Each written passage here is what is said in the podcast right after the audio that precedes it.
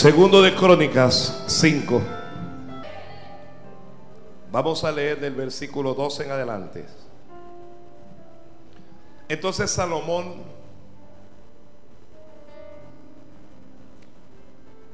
reunió en Jerusalén a todos los ancianos de Israel y a todos los príncipes de las tribus, los jefes de las familias de los hijos de Israel, para que trajesen el arca del pacto de Jehová de la ciudad de David, que es Sión.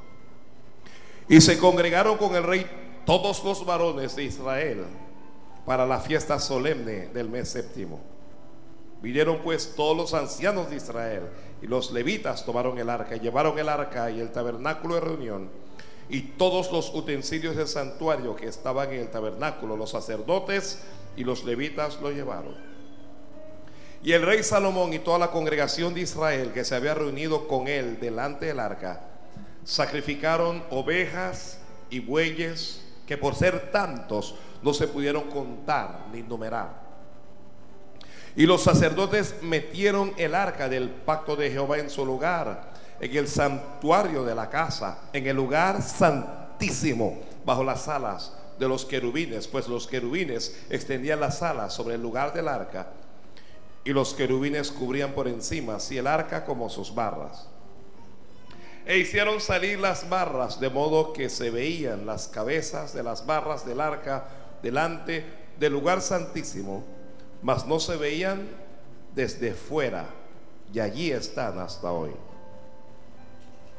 En el arca no había más que las dos tablas que Moisés había puesto en Horeb, con las cuales Jehová había hecho pacto con los hijos de Israel cuando salieron de Egipto. Y cuando los sacerdotes salieron del santuario, porque todos los sacerdotes que se hallaron habían sido santificados y no guardaban sus turnos, y los levitas, cantores, a todo, dice, todos los de Asaf, los de Emán y los de Edutún, juntamente con sus hijos y sus hermanos, vestidos de lino fino, estaban con címbalos y salterios y arpas al oriente del altar. Y con ellos 120 sacerdotes que tocaban trompetas. Cuando sonaban pues las trompetas y cantaban todos a una para alabar y dar gracias a Jehová, y a medida que alzaban la voz con trompetas y címbalos y otros instrumentos de música, y alababan a Jehová diciendo, porque Él es bueno, porque para siempre es su misericordia, entonces la casa se llenó de una nube, la casa de Jehová. Y no podían los sacerdotes estar allí para ministrar por causa de la nube, porque la gloria de Jehová había llenado la casa de Dios. Amén, gracias. La palabra del Señor es fiel, es digna de ser decida por todos. Que la palabra del Señor es fiel, gloria a Dios. Aleluya. Alguien diga gloria a Dios, alguien diga aleluya, alguien diga algo. Gloria a Dios, gloria a Dios, gloria a Dios.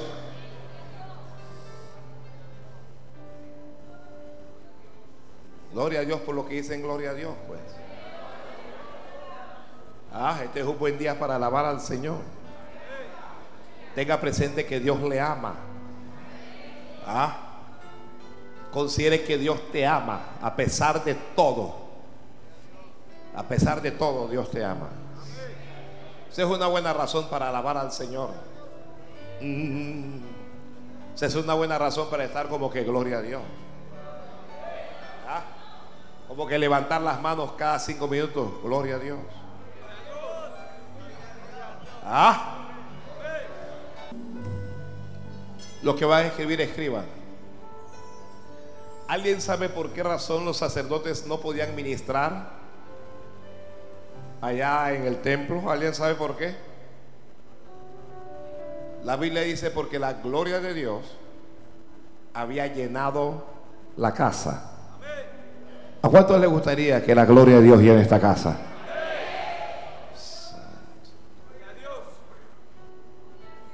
Entonces vamos a hablar un poquito sobre eso, pues para que la gloria de Dios llene la casa. ¿Cómo, se va a llamar este mensaje? Para que la gloria de Dios llene la casa. ¿Cómo se va a llamar el mensaje? Dígalo a alguien.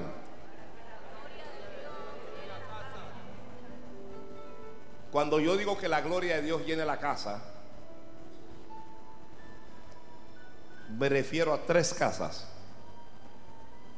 Primero, esta casa, el templo, la gloria de eh, la casa de Dios. Segundo, tu vida, tu cuerpo. Tu cuerpo es una casa, tu cuerpo es un templo. Entonces, la gloria de Dios no debe llenar solo esta casa, no solo debe llenar el templo físico, sino que también debe llenar el templo, el templo espiritual, el cuerpo. La Biblia dice que vosotros sois templo del Dios vivo. Y número tres, entonces para que la gloria de Dios llene tu casa. Gracias porque dijo amén. Gracias por el que dijo amén, Señor. Entonces, queremos que la gloria de Dios llene tres casas. Primero, esta casa, el templo. Segundo, esta casa, mi cuerpo. Tu cuerpo. Y tercero, mi casa. Gloria a Dios. Salomón, rey de Israel, hijo de David, había recibido instrucciones, primero de su padre y luego de Dios, de edificar casa a Jehová, de edificar templo al Dios vivo. Y este Salomón tuvo esa, yo le voy a llamar tarea. Mire, David, el padre Salomón, rey de Israel, trató de construir templo a Jehová. Pero Dios le dijo, no, tú no lo vas a hacer. Un hijo tuyo lo va a hacer, le dijo Dios. Dios le dijo, tú has derramado mucha sangre. Dios le dijo, esta es una labor, esta es una tarea que yo tengo, pero no eres tú el que la va a desarrollar. Mire, hay cosas que Dios te llama a hacer a ti, pero hay cosas que Dios tiene reservadas para tus hijos e hijas. Ay, ¿Escuchó eso? ¿Escuchó eso? ¿Ah? Hay cosas que Dios tiene reservadas para tus hijos e hijas. Santo Dios. Entonces Salomón, pues se hace rey cuando David muere. Y Dios le da a Salomón los recursos para poder hacer la tarea. Cualquier cosa que Dios le pida que haga, cualquier cosa, va a recibir respaldo de Dios. Y en el respaldo de Dios usted va a recibir recursos de Dios. Los recursos pueden ser humanos. Los recursos pueden ser, ¿qué le digo? Intelectuales. Los recursos pueden ser económicos. Y los recursos pueden ser espirituales o celestiales. Así es que ahora Salomón hizo este edificio. Un tremendo edificio. Salomón construyó casa de Dios. Santo Padre. Gloria a Dios. Alguien diga, gloria a Dios, Padre. Salomón construyó, dígalo a alguien, casa de Dios. Pero si aquí nosotros construimos un edificio y hacemos un edificio hermoso, el edificio no es nada si Dios no habita en él. El secreto de la bendición del edificio es que Dios habite en él.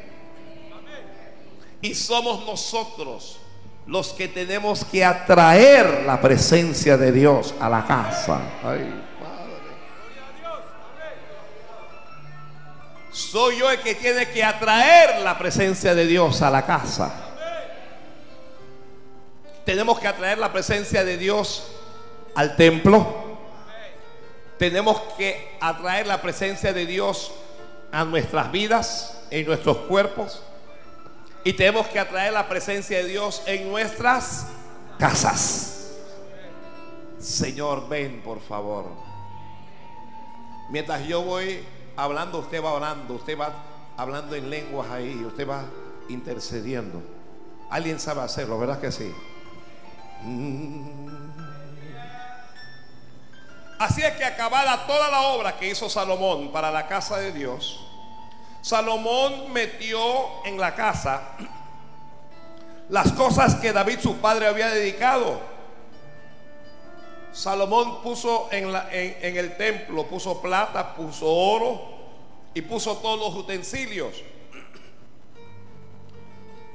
Entonces Salomón reunió en Jerusalén a los ancianos y a todos los príncipes. ¿A quién reunió Salomón?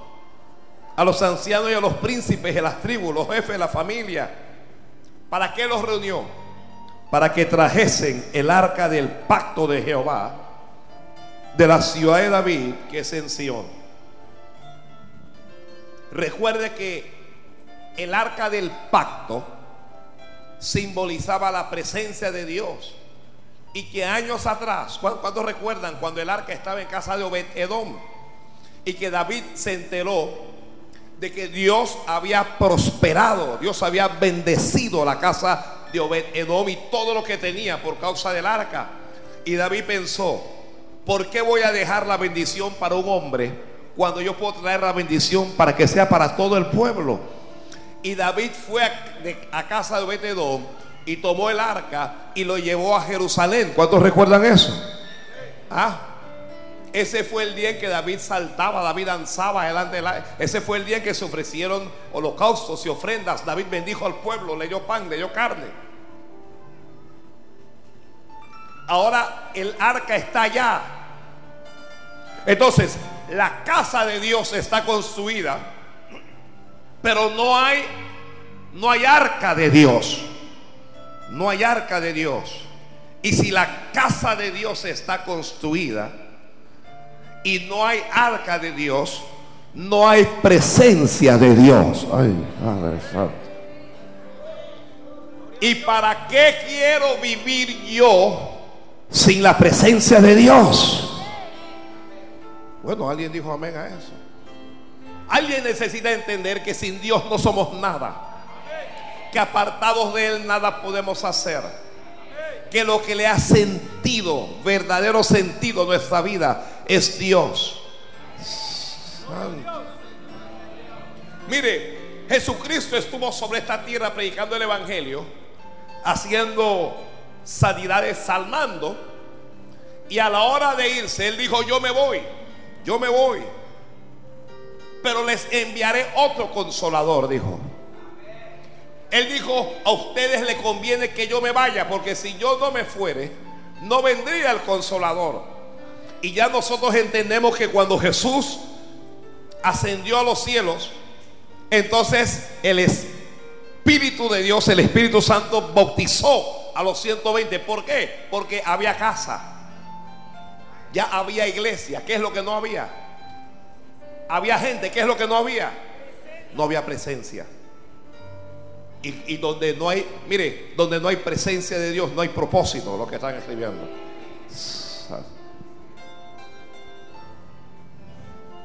Así es que Salomón decide llevar el arca del pacto que simboliza la presencia de Dios, decirle traerlo de la ciudad de David, que es Sión, y decirle, decide llevarlo al templo.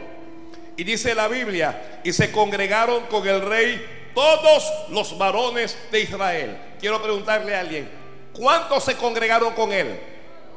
Lo primero que necesitamos entender, para que la gloria de Dios esté en esta casa, es que en la casa tiene que haber unidad. Ay, alguien dijo amén, ya, gloria a Dios. En la casa tiene que haber unidad. Dice que todos los varones, todos los varones, bueno, bueno, usted entiende que para la época Las mujeres están un poco relegadas. Usted entiende que para la época los varones son los de la finanza, los varones son los que toman decisiones. Los... Pero todos, no se quedó ningún varón. Unidad. Cuando hay unidad, el Espíritu de Dios viene y mora allí. Jesucristo dijo que un reino dividido no permanece. Usted quiere presencia de Dios en su casa, usted quiere la gloria de Dios en su casa. Elimine los pleitos, elimine los conflictos, elimine las divisiones y comience a actuar en unidad. Aquí necesitamos unirnos. Alguien diga amén.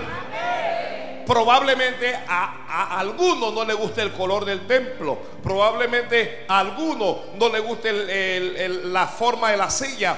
Si, si eso ocurre, usted necesita encontrar un lugar donde usted se sienta cómodo.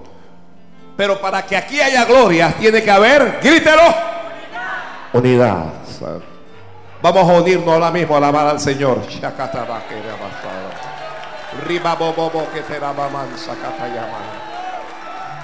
En voz alta, en voz alta, que Dios no se pone nervioso por eso. Si nos unimos, si nos unimos, el Espíritu de Dios viene y se mueve.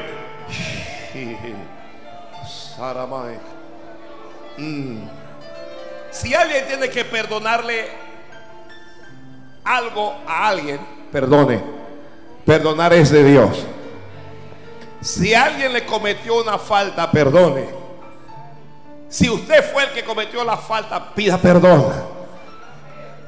Pero permítanos unirnos. No solo es aparentar unidad. En las iglesias hay apariencia de unidad. Pero en la mayoría de las iglesias hay divisiones. Se dividen por grupos. En ocasiones por castas este es el grupo de los intelectuales. Este es el grupo de los empresarios. Este es el grupo de, los, de los espirituales. Este es el grupo, y hay grupos, grupitos dentro de las congregaciones. Necesitamos unirnos todos. Fíjese, el viernes en la noche tuvimos un servicio de la familia y para la familia. Los que vinieron digan amén. Yo no entiendo que alguien que teniendo familia y que escuchando que Dios lo llamaba para bendecir su familia se haya quedado en casa. Si bien es cierto que la casa de Dios estaba llena, no es menos cierto que si aquí todos venimos con nuestra familia, este, este lugar necesitaríamos un lugar más grande. Pero algunos oyéndolo, escuchándolo, no tuvieron la sabiduría necesaria. No practicaron la unidad. No entendieron que esto era algo para nosotros. Esto es algo para nosotros. Santo Dios. La Biblia dice, se congregaron con el rey todos los varones de Israel para la fiesta solemne del mes séptimo. Esta gente se entendió que había fiesta y se unieron todos, se unieron todos. A partir de hoy, entiende esto. Este es el cuerpo de Cristo. La iglesia es el cuerpo de Cristo.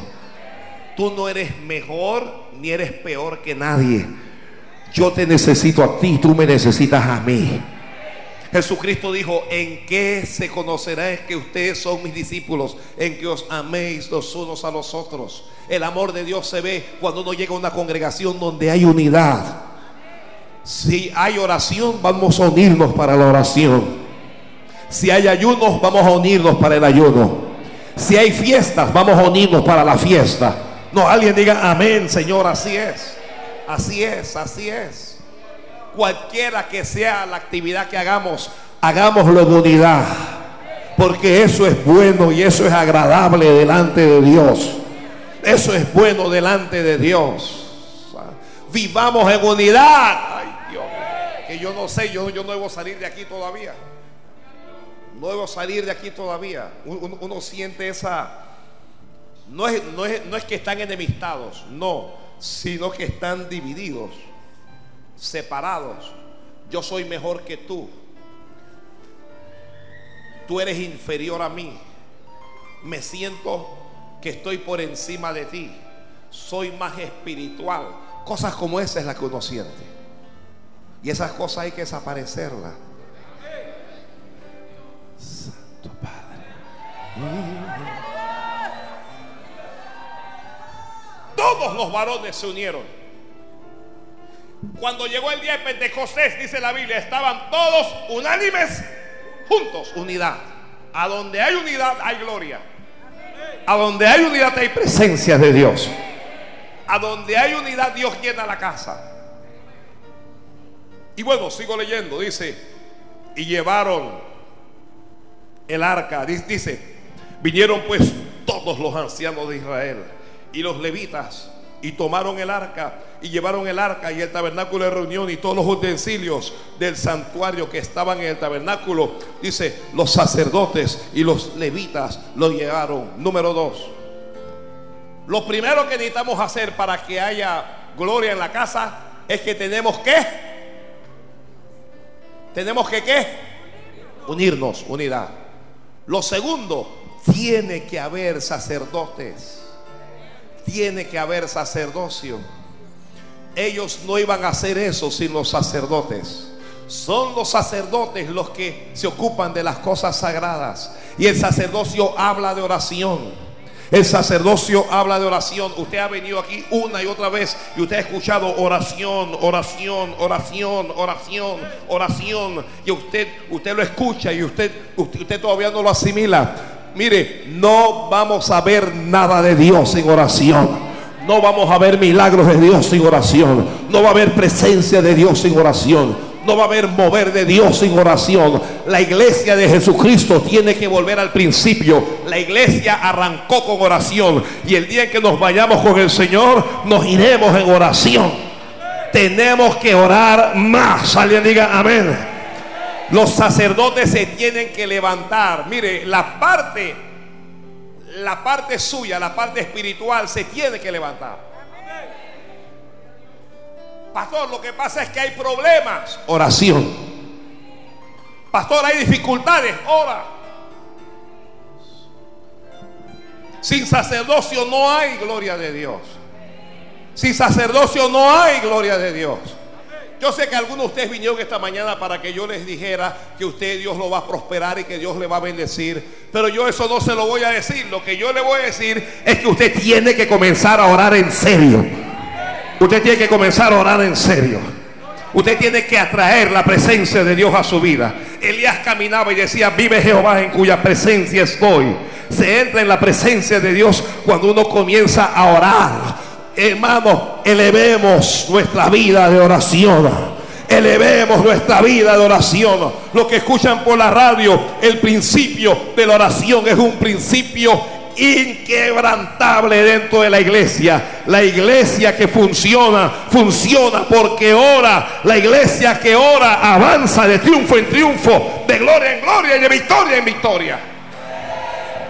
Yo no creo, yo no creo que yo pueda predicar un mensaje sin hablarle de, la oración.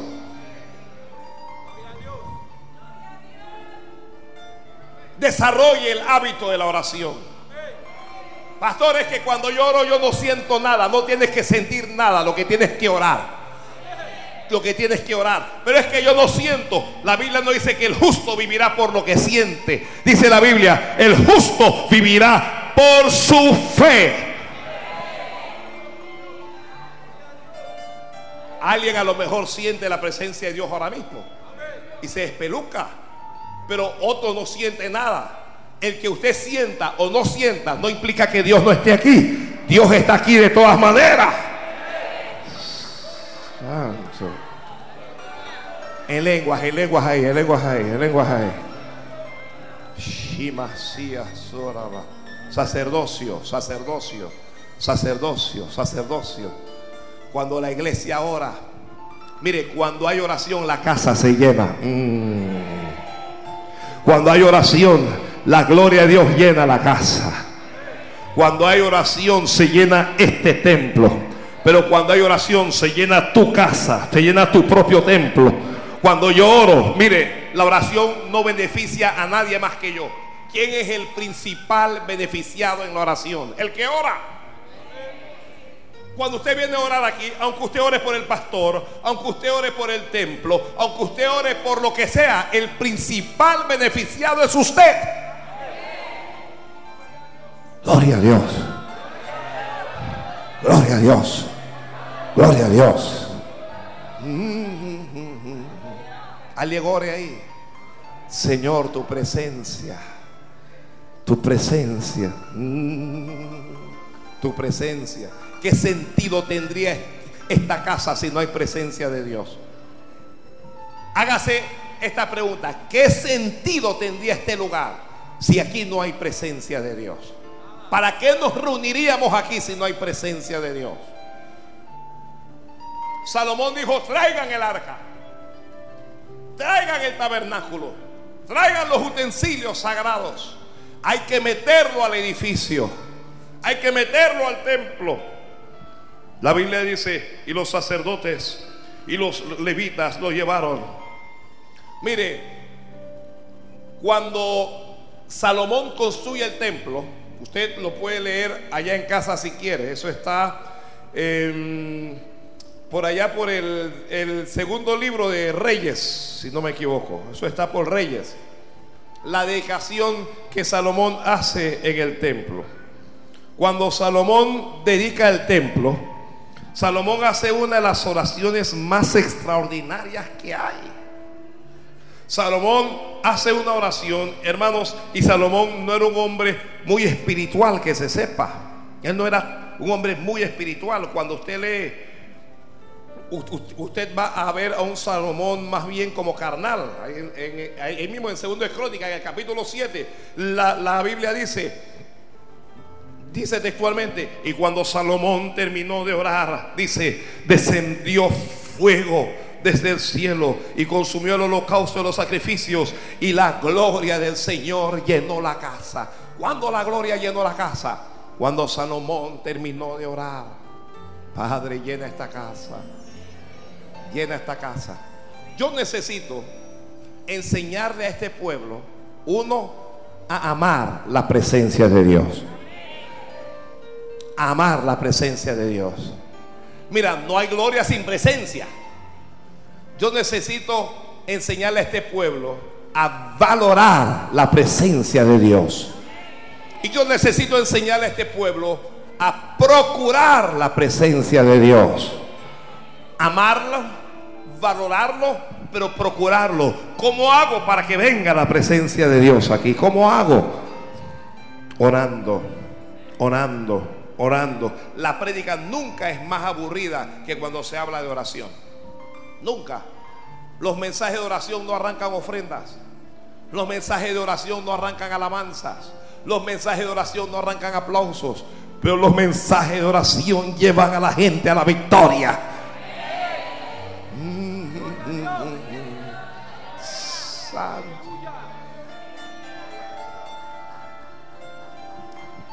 Bendice esta casa, Alguien, yo les pedí desde el principio que alguien orando conmigo ahí, mientras se desarrolla el mensaje.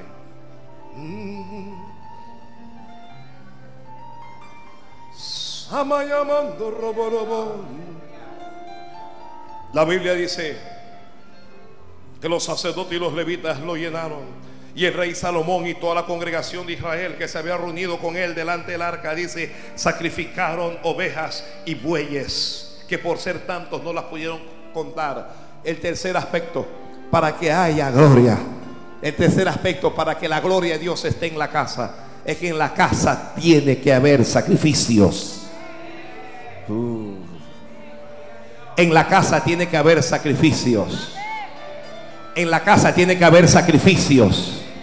Hermanos, cuando decidimos ayunar, de alguna manera ese es ofrecer un sacrificio a Dios. Alguien dijo, ¿quién dijo que nosotros tenemos que ofrecer sacrificio? Ya Jesucristo pagó el sacrificio y fue hecho perfecto. Sí, por supuesto, pero el sacrificio por la salvación de mi alma. Pero yo estoy hablando del sacrificio por, por la gloria de Dios, por la presencia de Dios. Tiene que haber sacrificio cuando usted decide no ir a dormir, sino quedarse en oración hasta el día siguiente, usted está sacrificando sueño. Cuando usted decide ayunar, usted está sacrificando alimentos. Cuando usted decide venir al templo, cuando venimos al templo, usted está sacrificando tiempo. Mucha gente no ve gloria porque no tienen tiempo. No ha llegado al templo, ya se quiere ir. Me tengo que ir. La llamada, el amigo, la amiga que me está esperando, el pariente que me, que, me va a visitar hoy, eh, el negocio que tengo que hacer. No tienes tiempo para Dios. No hay gloria de Dios sin sacrificio. Gloria a Dios. Hay que comenzar a entregarle cosas a Dios. Hay que empezar a sacrificar cosas a Dios. No solo es tiempo, mire, el, tiempo es una de las cosas principales que tenemos que aprender a sacrificar. La gente hasta orando, oran apurados. Señor, que en el nombre de Jesús, amén. ¿Usted ha visto a alguien cuando va a comer para orar? ¿Ah? Ni allí hay tiempo para, para el Señor, para, para tomarse un minuto y agradecer por los alimentos. Tiempo. Debe sacrificarle más tiempo a Dios. Debe sacrificarle más tiempo a Dios. Allá. Dale más tiempo a Dios. No te apures a salir de su presencia. No te apures a salir de su presencia. No te apures a salir de su presencia. No me quiero mover de aquí. Está esta partecita del tiempo. Esto es importante aquí, ¿sabes? Esto es importante. Hoy es el día del Señor. El día, no la hora, no el minuto. es el día del Señor. Bueno, el que diga lo que sea, pero yo me tengo que ir en 20 minutos. No vas a ver gloria. Hay gente que ve templo. Hay gente que recibe palabra, pero no tiene gloria. No ve la gloria. No siente la gloria. No vive la gloria.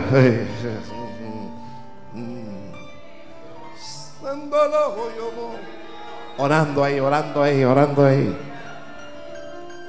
Sin sacrificios no hay gloria. A veces tenemos que sacrificar, escuchen lo que están escribiendo, tenemos que sacrificar sentimientos. Este silencio me preocupa. Ese silencio de repente me preocupó. Señor, pero es que yo lo amo.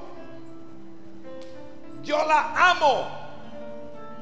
Pero esa relación impide la gloria en tu vida. Esa relación limita la gloria de Dios en tu vida. Santo. Y Dios te lo pide. Y si quieres que la gloria de Dios esté en tu vida, tienes que sacrificar eso en el altar. Santo Dios. Ay, Dios mío. Yo como que pisé un callo, yo como que estoy en la dirección correcta. Necesitamos sacrificar sentimientos, sacrificar emociones. E, eso de que yo lo amo, eso es una emoción. Usted no se da cuenta que hoy una mujer ama a un hombre y se quiere casar con él y quiere vivir con él por el resto de la vida y que mañana lo odia y no quiere saber nada de él. Es que el pastor es que me ha maltratado, me ha herido. Entonces, sacrificar amistades. Mm. Ay, Dios mío. Ay, Dios mío. Oh almas adúlteras. ¿No sabéis que la amistad con el mundo es enemistad contra Dios? Cualquiera pues que quiera hacerse amigo del mundo se constituye en enemigo de Dios. Quieres la gloria de Dios, pero, pero hay, hay que sacrificar algunas amistades. Algunas amistades mundanas amistades que son homosexuales, son lesbianas, son santeros, son brujos, son, son gente obscenas. Sacrifícalo. Sin sacrificio no va a haber presencia de Dios. Sin sacrificio no va a haber presencia de Dios. Hermano, usted está leyendo la, lo que pasa es que en ocasiones leemos la Biblia, pero no nos detenemos a ver leemos que cayó la gloria, pero no vimos qué ocurrió para que la gloria llegara. Hubo sacrificios tantos que no los pudieron contar.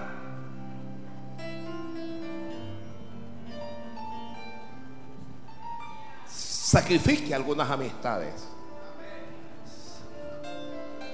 Sacrifique algunos eventos.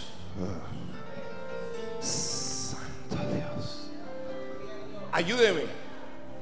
¿Qué más podemos sacrificar? ¿Ah? ¿Qué más podemos sacrificar? A veces, el que está escribiendo, escriba. A veces lo que tenemos que sacrificar son familiares. Mm. Mm. Pero ¿cómo él va a decir eso? Susténtalo con la Biblia. Abraham, ¿me amas? Toma a Isaac, tu único hijo, y llévalo y ofrécelo en holocausto en el monte que yo te diré. Sacrifícamelo. ¿Qué hace Abraham? Abraham toma a Isaac, toma a dos criados suyos y le dicen, vamos al monte. Mientras van al monte, llega un momento en que Abraham le dice a los criados, quédense aquí. Ustedes quédense con el asno, que el muchacho y yo iremos y adoraremos. Separación, separación. Quédense aquí. Ay, padre. Separación. Cuando van subiendo, va Isaac, Abraham toma la leña y lo pone sobre los hombros del muchacho. El muchacho dice, Padre mío. Y dice Abraham, heme aquí, mi hijo. Dice, yo veo la leña, yo veo el fuego, yo veo el cuchillo. Pero ¿dónde está el animal para el sacrificio? Preguntó Isaac. Isaac entendía algo. Vamos a subir, pero para que haya gloria tiene que haber. Abraham le respondió, Jehová proveerá a mi hijo. Ahora póngase a pensar esto. ¿Cuántos tienen hijos? Levante la mano todos los que tienen hijos e hijas. La mayoría de ustedes tiene más de uno, tiene más de una. Mire, que, que Dios guarde a sus hijos y, que los bendiga y que los proteja y que los cerque. Que, que quiera Dios rodear a tus hijos con una cerca de protección. Pero póngase a pensar qué ocurriría si Dios te pide un hijo o una hija. ¿Qué ocurriría si usted perdiera uno? Ahora, esto se, se hace más grave cuando uno tiene un solo hijo. ¿Qué está diciendo, pastor? Yo digo que Abraham sufrió. Yo digo que Abraham le dolió. Ay, Padre Santo, gloria a Dios.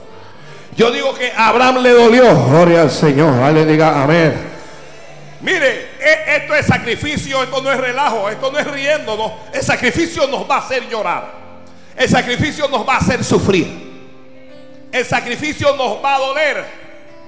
Pero lo que están escribiendo, el sacrificio nos va a acercar más a Dios. Mm. Bendice alma mía. Vamos, lenguas ahí, lenguas ahí. El sacrificio te va a acercar más a Dios. Abraham subió. Abraham estaba decidido. Si Dios me pide esto que yo amo, la verdad es que lo amo. Pero si Dios me pide, si Dios me lo pide a Dios, se lo voy a dar. Escucha palabra de Dios. Da a Dios lo que Dios te pida. Si quieres ver la gloria, no luches con Dios. No te resistas. No te niegues a Dios. Si Dios te lo pidió, entrégalo. Si Dios te lo pidió, dalo a Él. Porque si te lo pidió, es porque quiere que tú veas su gloria.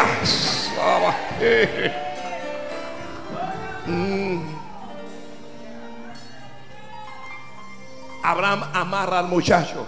Esto es en serio. Abraham amarra al muchacho. Abraham toma el cuchillo. Alza el cuchillo y cuando lo alza, el ángel dice del cielo, Abraham, Abraham, detente. Ya no es necesario que mates al muchacho. ¿Por qué no era necesario que lo matara? Porque ya lo había sacrificado en su corazón. Mm. A veces le damos cosas a Dios, pero no se lo hemos dado de corazón. Ministra ahí, que esto, esto se va calentando. A veces le he entregado cosas a Dios, pero lo he retenido en mi corazón. Ay, Padre Santo. Usted cuando se levantó, usted no pensó que iba a recibir un mensaje como este, ¿verdad que no?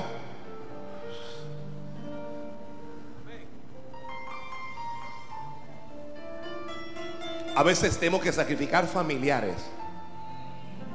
Hay que sacrificar un hijo, mamá. Ese, e, ese hijo, esa hija es un ídolo en tu vida. ¿Hasta cuándo no se lo vas a entregar a Dios? A veces hay que sacrificar una madre, un padre. Mm. Sacrificio. Todo sacrificio tiene un valor. Ay, ay, ay. Dios te adoro. Te adoro a ti. Te adoro. Te adoro a ti. Alguien bendiga a Dios ahí. Bendice. eh, bendice. Mm.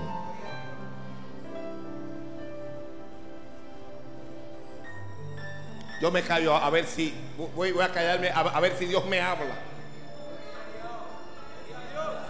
Alguien sacrifique una alabanza.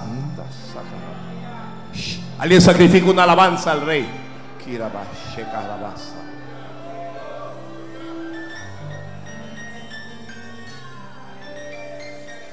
Yo sé que Dios está hablando duro hoy aquí.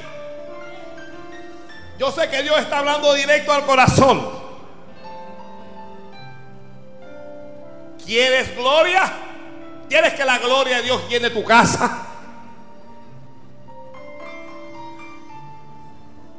La Biblia dice que se había reunido con él delante del arca, sacrificaron ovejas y bueyes que por ser tantos no se pudieron contar ni numerar.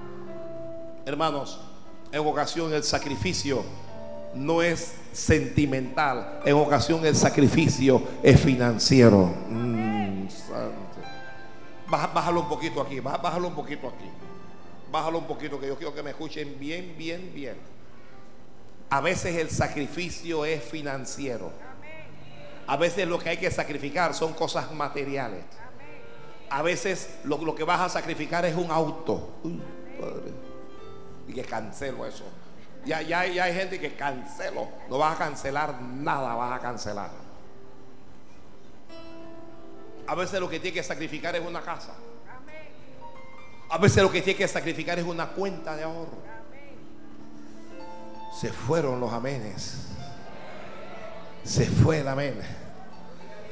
Gloria a Dios. Mm. Todas esas ovejas y esos bueyes costaban dinero. ¿Para qué Dios necesita dinero? Dios no necesita tu dinero. Pero a través del dinero tú le haces sacrificios a Dios. Gracias. Gracias. Déjeme salir de esta parte del, sacrificio porque yo veo que hay mucha gente atormentada. Gloria a Dios. Ay, Dios mío, ay, Dios mío, gloria a Dios.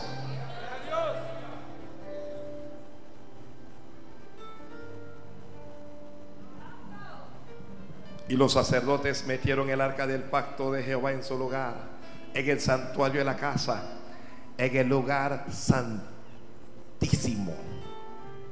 En el lugar santísimo.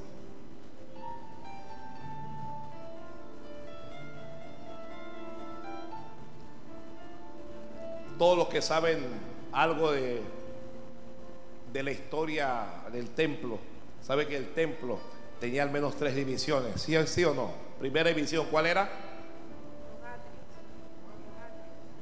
El atrio. Segunda división, lugar santo. Tercera división, lugar santísimo. Lugar santísimo. A veces me quiero acercar a Dios, pero llego solo hasta el atrio. El atrio es el lugar para lavarse las manos. El atrio es, el lugar donde hay que detenerse. Tenemos que recordar que estamos sucios. Y a veces me quiero acercar a Dios, pero no me acerco lo suficiente porque estoy sucio. Él me permite llegar, pero no tengo acceso al lugar santísimo. No tengo acceso al lugar santo porque necesito, necesito lavarme. limpiarme. Mm, mm, mm. Oh. En lenguas, en lenguas ahí, en lenguas ahí. Este mensaje me está, a, mí, a mí, yo no sé tú, pero a, mí me está encantando.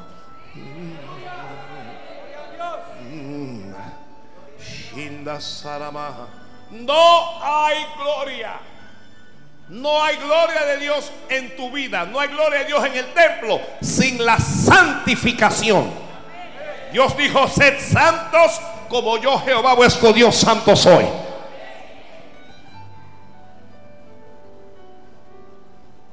Y a veces andamos jugando a la religión. Y a veces somos de Dios y tenemos una Biblia. Pero hacemos cosas que nos alejan de Dios. Decimos cosas que nos alejan de Dios. Entonces en ocasiones uno, yo quisiera, Dios mío,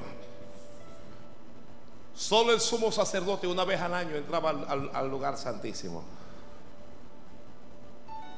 Y a veces yo quisiera entrar, pero no tengo, no tengo cómo. Santo. Ahora uno no puede hablar de santidad porque quien quiera que predique la santidad es un legalista. Quien quiera que predique la santidad es un anticuado. No conoce la gracia de Dios. Cuando uno le, predica a la gente que solo los que perseveren hasta el fin van a ser salvos. De que sin santidad nadie verá al Señor. De que no pensemos que diciendo tantas mentiras vamos a ver el rostro del Señor. Que usted puede mentirle a su padre, a su madre, a su marido, a su mujer. Usted puede mentirle al pastor, pero no puedes mentirle a Dios. De que nuestra vida oculta está delante de Dios. De que a veces estamos bien vestidos ante los hombres, pero desnudos delante de Dios o con vestidos andrajosos delante de Él. Y cuando uno habla esto, lo que pasa es que uno está en el legalismo. No es legalismo. No es legalismo. Pero dentro de las congregaciones se están dando unas cosas. Una hermana que está casada con un hermano se divorcia y la hermana se casa con un hermano de la misma congregación. Y, entonces una hermana se casa con el, ¿Eso qué es?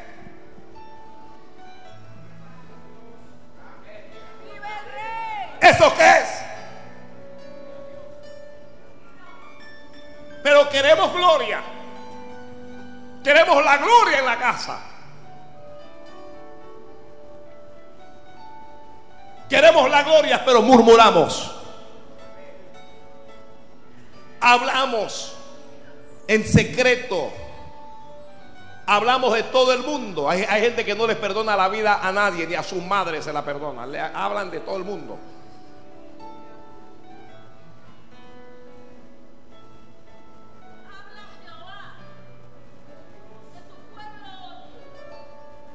Que lo que ocurre es que eh, yo no creo, dijo alguien, yo no creo que Dios quiere que yo viva esta vida infeliz. Así es que como yo no creo eso, yo mejor me divorcio y voy a buscarme a alguien para ser feliz. La Biblia dice, Dios no puede ser burlado.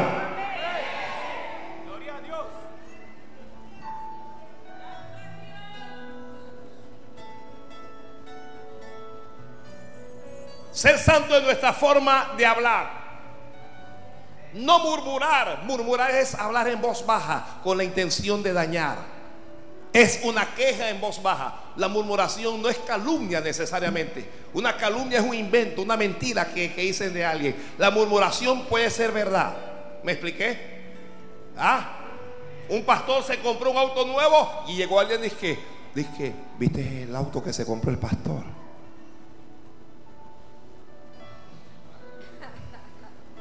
Y se va. Eso se llama murmuración. El pastor se compró el auto, sí. Pero ¿por qué lo dice con, en voz baja?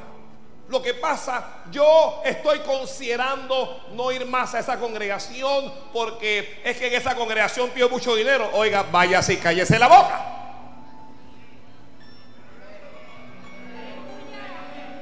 Es que la obra de Dios se hace con dinero. La gente no puede entender eso. Aquí nosotros no hacemos rifas, ni guantú, ni nada como algunas iglesias que no quiero mencionar. Aquí le enseñamos a la gente a dar, a diezmar, a ofrendar, a darle al Señor. Y si usted no tiene para dar, no se ofenda. Dios te va a dar mañana. Dios te va a dar mañana. Y si tienes y no quieres dar, bueno, tampoco te ofendas. Si lo tuyo es tuyo.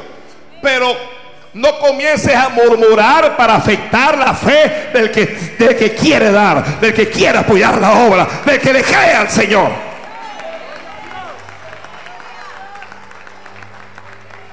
Si nadie está obligado a dar, eh, da el que quiere.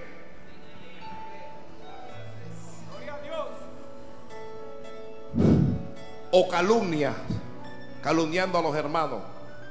Ya ese espíritu de sospecha que mm, este me huele mal. Yo creo que este anda mal. ¿Qué, es eso? ¿Qué es eso? Ya. Usted llega a la iglesia y que venga acá, el Señor me dijo, mentira, el Señor no le dijo nada. Dije, el Señor me dijo que usted hizo algo. Mentira. Bueno, si el Señor te dijo que yo hice algo, dile al Señor que te diga el algo que hice.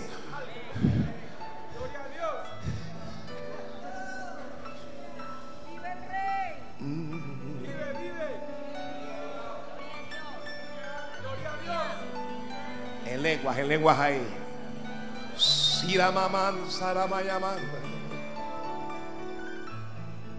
Necesitamos ser santos en el templo, pero también en la casa. En el templo, pero también en el empleo. Hay gente que aquí dice aleluyas y en el empleo habla diabluras. Hay gente que viste aquí de una forma y en el empleo viste de otra. Ay, ya, ya ah, una hermana así que se metió con mi vestido.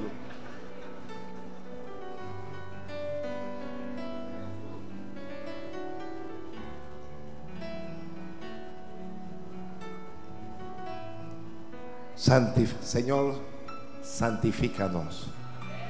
Alguien levante la mano y pídale eso a Dios. Santifica mi corazón, santifica mi alma, mi lengua, santifica mi vida. Diga, Señor, dame el valor para hacer lo que tenga que hacer, para dejar lo que tenga que dejar, para sacrificar lo que tenga que sacrificar. Señor, tú sabes que solo no puedo. Vamos a hablar al Padre. Pero Él me estás hablando hoy. Hoy me estás hablando duro. Mm. La selena llama. Dolor más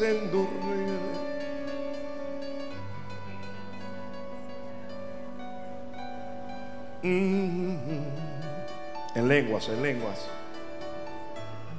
Shikata seri vaya mana mana. El sacerdote.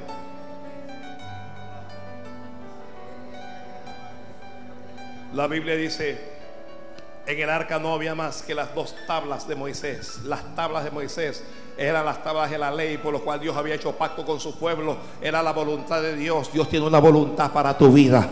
Dios tiene una voluntad para ti. Dios tiene una voluntad para ti. Aleluya. Dios tiene una voluntad para ti. Aló.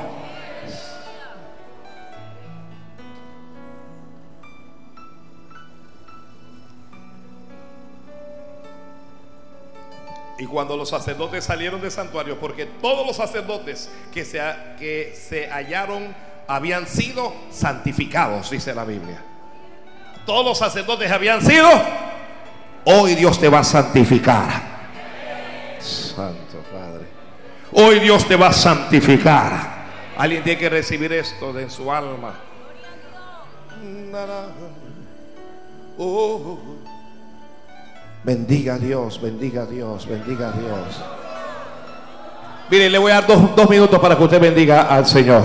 Le voy a dar dos minutos. Llama catarra. Pero en voz alta, en voz alta. En voz alta, que se escuche en el cielo ahí. Sacrifique alabanzas en voz alta. Aleluya.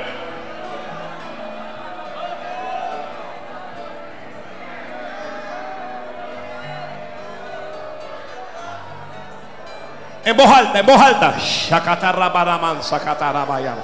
Rokotaman, sakatarekeribakaribasara, makanda, lahara, mahayam. Hoy, hoy, hoy Dios te va a santificar. No va a ser mañana, va a ser hoy.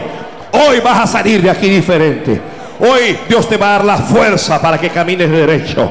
Hoy Dios te va a levantar del polvo de la tierra. Hoy, es hoy, es hoy, es hoy. ¿Sabes por qué? Porque Dios quiere derramar su gloria en ti. ¿Sabes por qué? Porque Dios quiere que su llenar la casa con su gloria.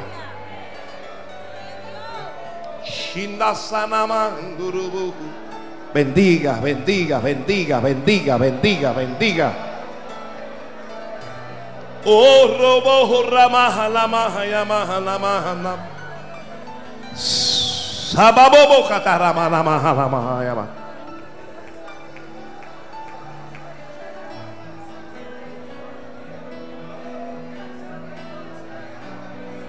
Aleluya. La gente no entiende por qué yo alabo a Dios. La gente no entiende por qué le bendigo. Porque, porque te amo. Porque te necesito.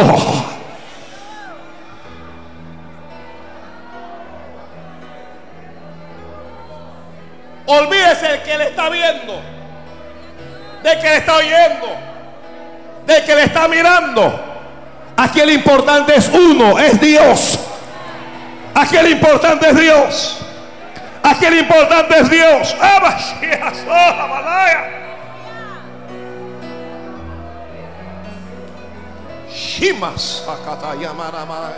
Mm. Sakataraba Oh sakataraba yamanama yamanama. Te vea. Alguien levante las manos y dígale, Señor, aquí todavía hay sacerdotes. Alguien levante la mano dígale, Señor, aquí todavía hay sacrificio. Oh,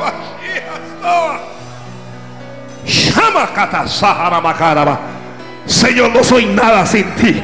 Yo reconozco que no soy nada sin ti. ¿Cómo no alabarte? ¿Cómo no bendecirte? ¿Cómo no darte la gloria? ¿Cómo no levantar mis manos? ¿Cómo no alzar mi voz? ¿Cómo no, no, no bendecir? Y más Oh, hay sacerdotes y hay sacerdocio. Acceso, acceso, acceso, acceso. Hay, hay cortinas que se están moviendo. Hay puertas que se están abriendo. Es Dios, es Dios diciendo, entra, entra, adelante. Es el Señor diciendo, adelante, avanza.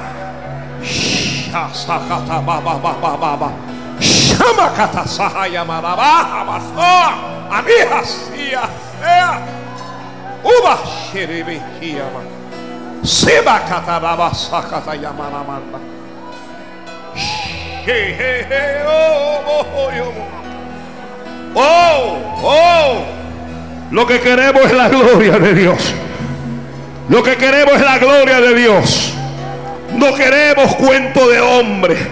No queremos invento de hombre, Señor. Lo que queremos es tu presencia en el templo. Lo que queremos es tu pachamas. Oh.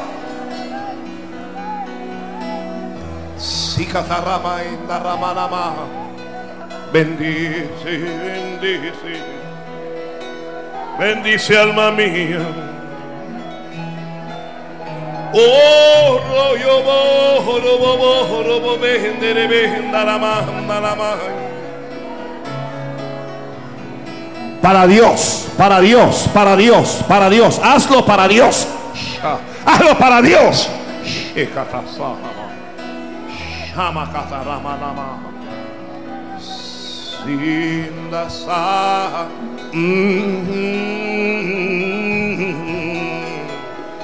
Oh, oh Señor, derramaste tu gloria como Moisés. Ay, Padre Santo, lo hiciste, Dios mío, Señor, con David. Lo hiciste con Salomón. Hazlo con nosotros también. Hazlo con nosotros también, Señor.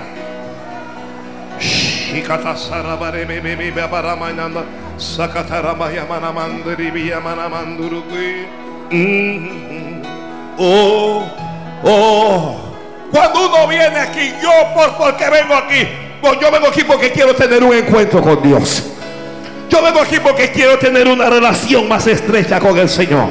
Yo, yo, yo vengo aquí porque quiero que me llene con su presencia.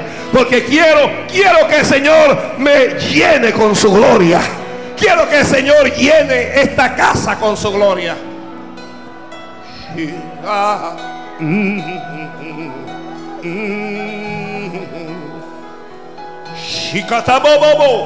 Tú no lo sabes, pero fuiste llamado para la gloria de Dios. Tú no lo sabes, pero fuiste llamado para la gloria de Dios. Y no debes aceptar nada menos que eso. Nada menos que eso. La gloria de Dios en tu vida. La gloria de Dios en tu vida.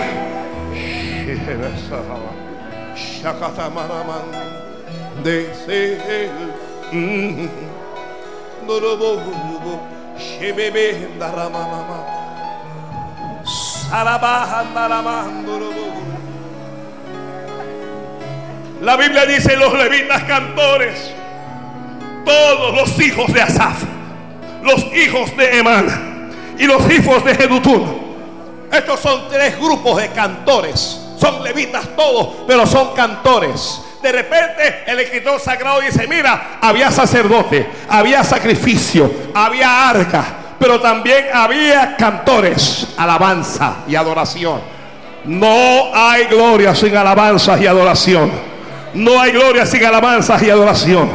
No en vano dijo el salmista, todo lo que respira que alabe a Jehová que todo lo que respire alabe a Dios, que lo alaben los grandes, que lo alaben los pequeños, que alaben a Dios los reyes, que alaben a Dios los presidentes, que alaben a Dios los millonarios, que le alaben los empresarios, pero que le alaben también los obreros, que le alaben los colaboradores, que, que, le, que le alaben los pobres, que le alaben los pequeños, que le alaben los cristianos, que le alaben todos, porque Él es digno de ser alabado en gran manera.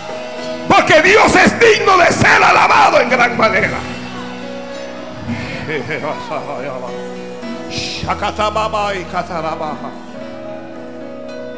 Llegaron los cantores. Llegaron los cantores. La Biblia dice, juntamente con sus hijos, vestidos de lino fino, estaban con címbalos, con salterios, con arpas al oriente del altar y con ellos 120 sacerdotes que tocaban trompetas, instrumentos y cantores, instrumentos y cantores.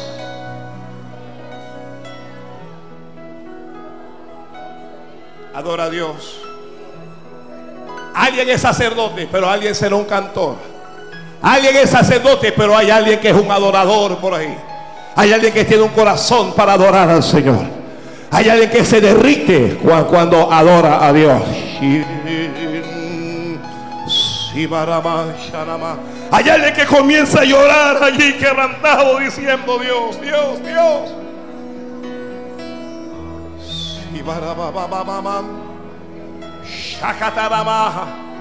En la casa que haya alabanza, en la casa donde haya verdadera adoración, Dios va a derramar su gloria en esa casa. Dios va a derramar su gloria en esa casa.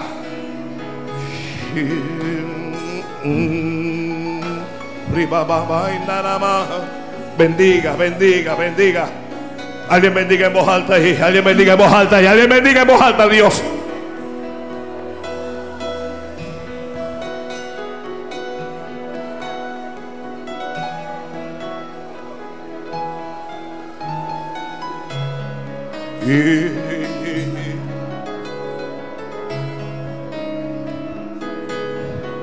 El canto tiene una característica.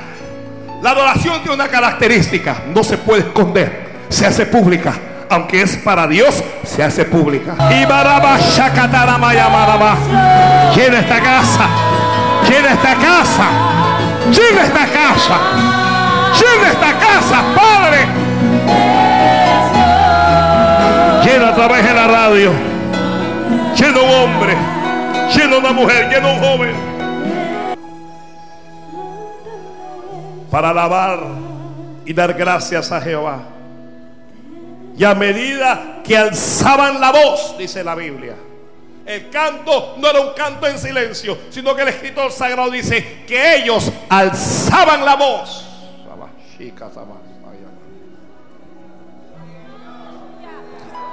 Y a medida que alzaban la voz con trompetas y címbalos y otros instrumentos de música, dicen, alababan a Jehová. Alababan a Jehová. Alababan a Jehová. Que la alabanza a Jehová sea parte de tu vida. Que la alabanza a Jehová sea parte de tu casa. Que la alabanza a Jehová sea parte de esta congregación. Aprende a alabar a Jehová. Aprende a alabar a Jehová.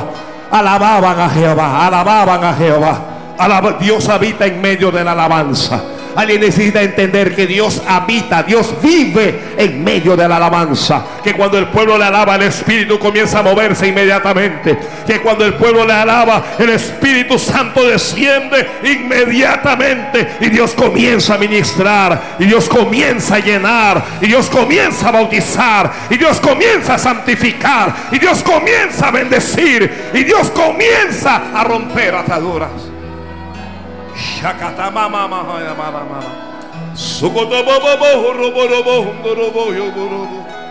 Oh robo ye be be be. Samama halama ya mama ya mano. Oh. Oh. Y la Biblia dice entonces la casa se llenó de una nube. Dice, entonces la casa de Jehová se llenó de una nube. Inmediatamente cuando ese pueblo comenzó a alabar a Dios a una, cuando ese pueblo alzó la voz, luego es que ese pueblo se santificó, luego ese, de que ese pueblo oró, luego ese que, de que ese pueblo ofreció sacrificio, entonces la casa de Dios se llenó de una nube. Y cuando la casa de Dios se llena, se llena todos los que están en la casa de Dios también. Cuando la casa de Dios se llena, se llenan los que están en la casa de Dios también. Los sacerdotes entraron para ministrar. Los sacerdotes entraron para ser de costumbre, pero la Biblia dice que no pudieron ministrar por causa de la nube, porque la gloria de Jehová había llenado la casa. La Biblia dice, y no podían ministrar los sacerdotes. No podían los sacerdotes estar allí para ministrar por causa de la nube.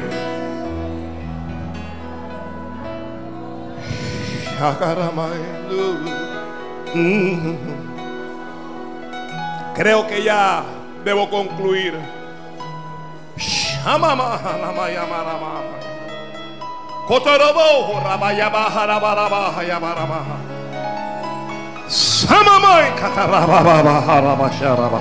A ver, alguien quiere seguir hablando mientras ese fuego comienza a correr por toda la casa. Procura que la gloria de Dios esté en esta casa. Procure que la gloria de Dios esté en tu casa, o sea, en tu vida. Y luego lo llevarás a tu casa física. Procura que la gloria llegue allí, porque la gloria de Dios, la gloria de Dios es para bendecir y es para bendición. Mm. Procura que la gloria de Dios esté en tu ministerio. Llama catarrabala. Alguien dígale, Señor, limpia estas manos y permíteme levantarlas delante de ti. Alguien dígale al Padre, limpia estos labios inmundos con la sangre de Jesucristo para poder alabarte, para poder bendecirte, para poder adorarte. Alguien dígale al Padre, limpia este corazón lleno de lepra. Limpia este corazón, Dios mío, y permíteme darte la gloria, y permíteme darte la honra, y permíteme darte la alabanza, Señor, porque lo que necesito es tu presencia. Lo que necesito es tu presencia. Lo que necesito es tu presencia. Tienes problemas. Problemas en el matrimonio. Lleva la gloria de Dios a tu matrimonio. Tienes problemas financieros. Lleva la gloria de Dios a tu finanza. Tienes problemas de salud. Lleva la gloria de Dios a tu cuerpo. Tienes problemas ministeriales. Lleva la gloria de Dios a tu ministerio. A donde quiera que tengas problemas. Ya no le hables más a Dios de ese problema. Y procura la gloria de Dios en tu vida.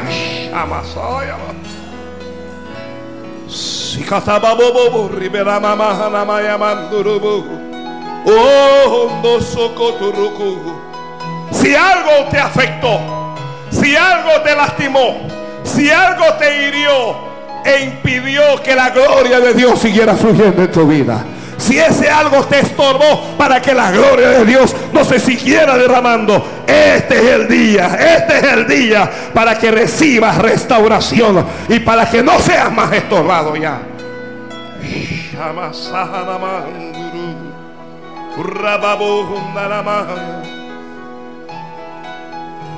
Quiero hacer una oración. Quiero orar. Pero quiero orar por santificación. Quiero orar por consagración. Quiero orar por alguien que dice, yo necesito pedirle perdón a Dios. Yo necesito arreglarme con Dios. Y ese es usted. Salga de allí, pase al altar. Y vamos, vamos delante de Dios a decirle, Padre, no he sido perfecto. Necesito que me perdones. Alguien dígale, yo lo necesito. Yo no sé mi hermano, Señor. Yo no sé mi hermana, oh Dios, pero yo lo necesito.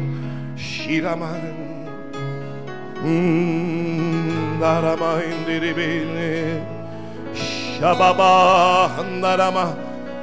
venga aquí, pero venga aquí dispuesto no solo a pedir perdón, sino a separarse del pecado, a separarse de la maldad, a separarse de aquello a lo que ya Dios te habló. No puedes entender que Dios quiere derramar su gloria en tu vida. Ojalá entendieras lo que es la gloria de Dios en la casa.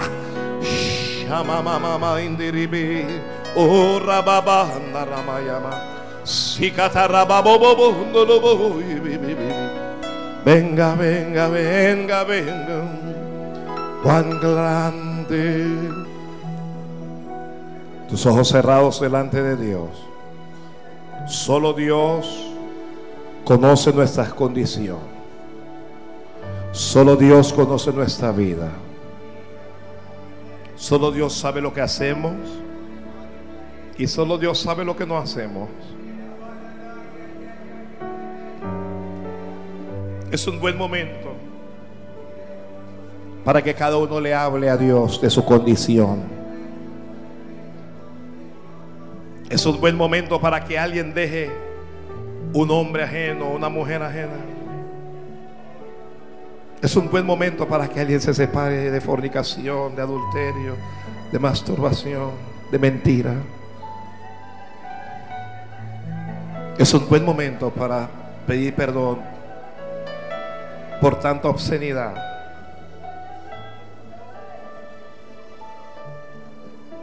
Padre, yo he predicado tu palabra, pero escrito está si Jehová no edifica la casa, en vano trabajan los que la edifican. Y hoy estoy junto a todo este pueblo, unidos como uno, para pedirte perdón. Para pedirte perdón, Señor.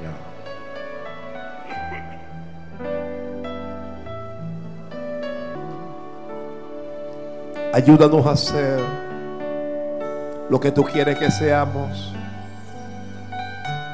Ayúdanos a caminar por donde tú quieras que caminemos.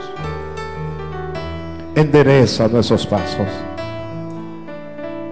Ordena nuestros caminos, Señor. Alguien diga, ordena mi camino. Oh, inter yo pido por tu intervención en mi vida, Señor. Venga tu reino y hágase tu voluntad. Perdona por toda palabra mala, toda palabra necia que salió de mi boca. Perdona por la mentira que dije, por la murmuración. Perdóname si me quejé contra ti, Señor. Alguien diga le perdona por la pornografía. Dios mío, por tantas cosas. Háblale al Señor.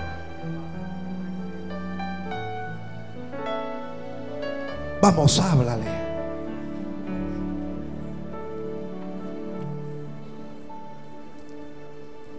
Alguien sacrifique algo en el altar y dígale, Señor, yo te entrego hoy este sentimiento. Yo te entrego hoy a esta persona. Yo te entrego esta cosa. Sí, hay lágrimas porque duele. Pero entrégalo al Señor. Entrégalo ya.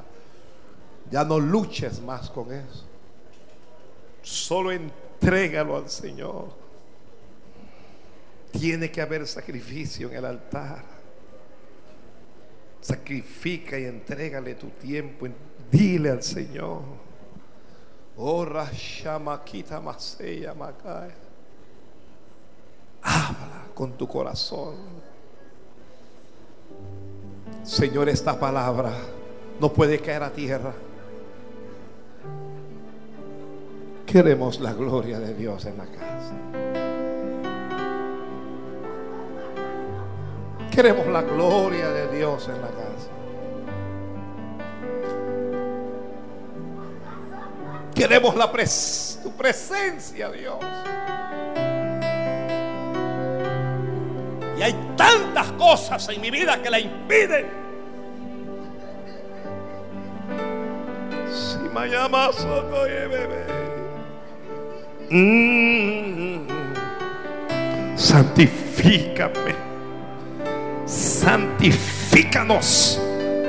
Santifica tu pueblo en este altar.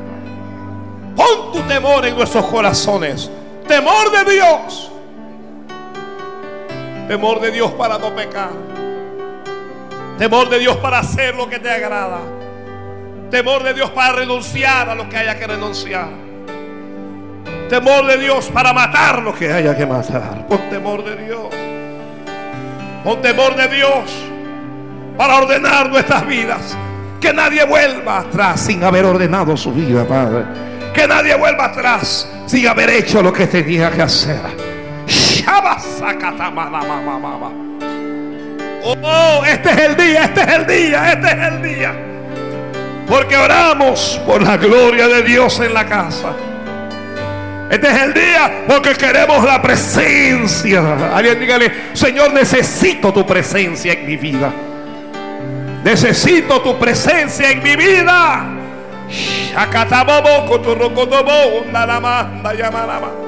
Vamos, vamos, vamos, vamos, vamos, habla. Habla y ruega, no importa si llora, solo ruega. Señor, lo que necesito es tu presencia en mi vida. La libertad que te da haber sido perdonado y santificado por Dios. Sí, sí, sí, sí. Hazlo con libertad.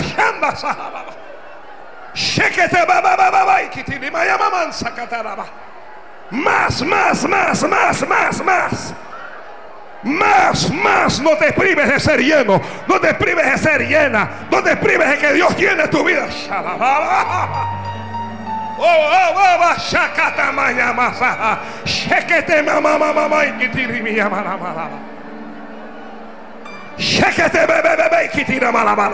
Más, más, más, como un fuego que se va extendiendo, como un fuego que se va corriendo. Así es, así es la gloria.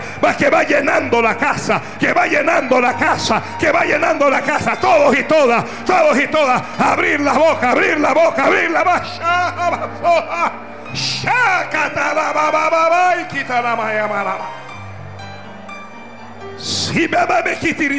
Sahara, Aleluya, aleluya, aleluya, aleluya, aleluya, aleluya. Y va,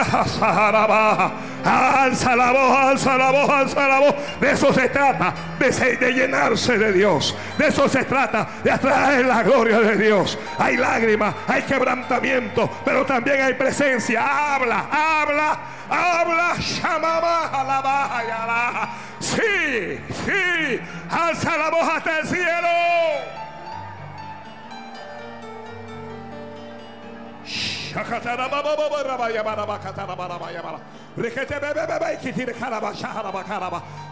No, no calles, no calles, no calles. Solo abre la boca. Shala, sala. Eso es suficiente. Solo abre la boca. Basaba, shaha. Sacaba, sija. Saquete, deja. Aquí talaja. Sala, bacaya. Sacana, bashala, basala, bacaya, bacanda, la jaraba.